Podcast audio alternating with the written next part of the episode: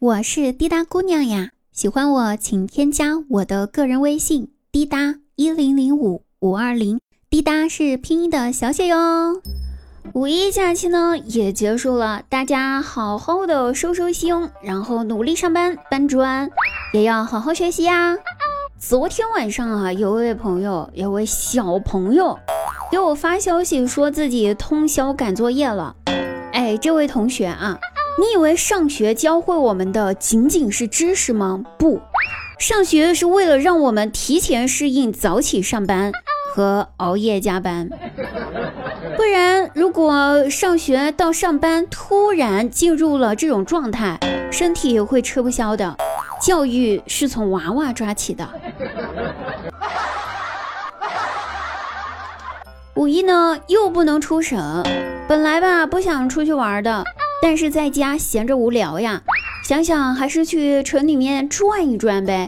于是，在街上逛着逛着，在儿童钓鱼区，听到有一位妈妈一脸严肃地跟自己的儿子说：“儿子，啊，等你以后长大了，你一定要告诉你女朋友，你妈妈会游泳，听到没？”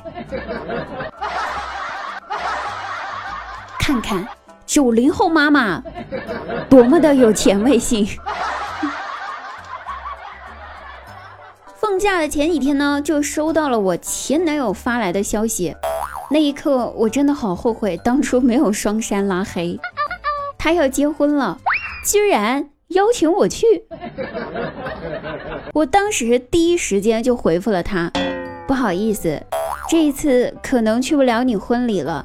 疫情原因回不了老家，下次，下次哈，下次我一定到。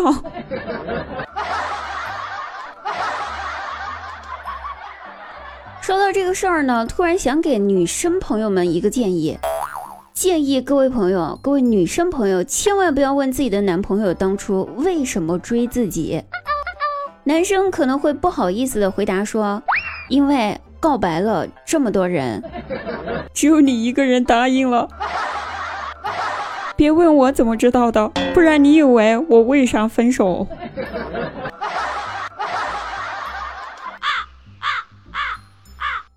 我闺蜜呢就和我不太一样了。前几天吧，她大半夜的突然给我发一条消息，问道：“姐妹，我男朋友刚才十二点之前刚过生日，我给忘了。”我该怎么给他解释呀？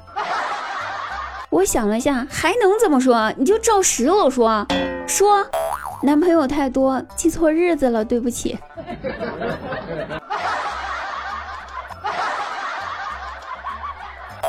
说我这闺蜜呀，我记得啊，她有一次生病做手术，刚出手术室，那脸上真的一点血色都没有，气若游丝，我非常心疼啊。我心疼的问她怎么样啊，姐妹痛不痛？需要点什么你就说啊，别跟我客气。闺蜜摇了摇头，轻声的对我说：“啊，你帮我拍几张照就行了。”我顿时无语，你现在都什么情况了呀？你还拍什么照啊？闺蜜回答道：“拍吧，留着以后。”请病假的时候用。不得不说，高，实在是高。话说呀，别人的爸爸第一次听到自己的女儿谈了男朋友的时候的感觉啊，就像是农民伯伯辛辛苦苦种了一个种了一大车的白菜，被猪给拱了。而我老爸。第一次听说我有男朋友的时候，就像是辛辛苦苦养的猪，终于会拱白菜了的感觉，开心得恨不得立马把我送出家门。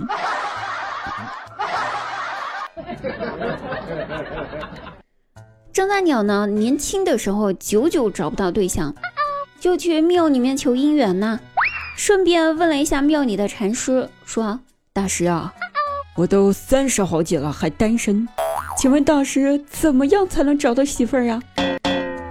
禅师听了之后摸了摸自己的光头，怒吼：“你有病是吧？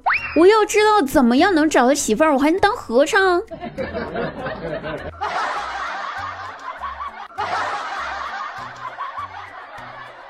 有一天，我姐问姐夫：“我喊你洗碗，你洗了没呀？”“洗了呀。”“那你为什么没洗盘子，只洗了碗呢？”“不是，你只喊我洗碗，没喊我洗盘子呀。”姐姐说道。“那我叫你亲嘴的时候，也没见你这么老实，只亲嘴儿啊。”姐夫回答：“那不一样，我洗碗的时候，盘子。”没有反应啊！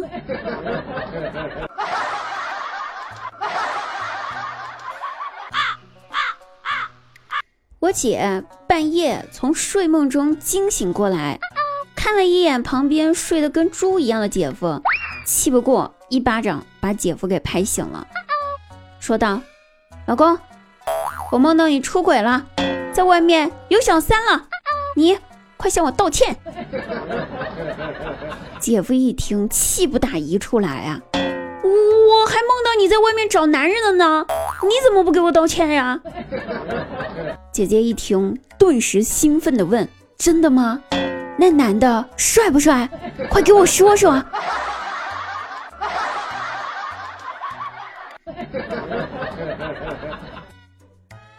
好了，各位朋友，本期节目呢就到此结束了，我们下期再会，拜拜。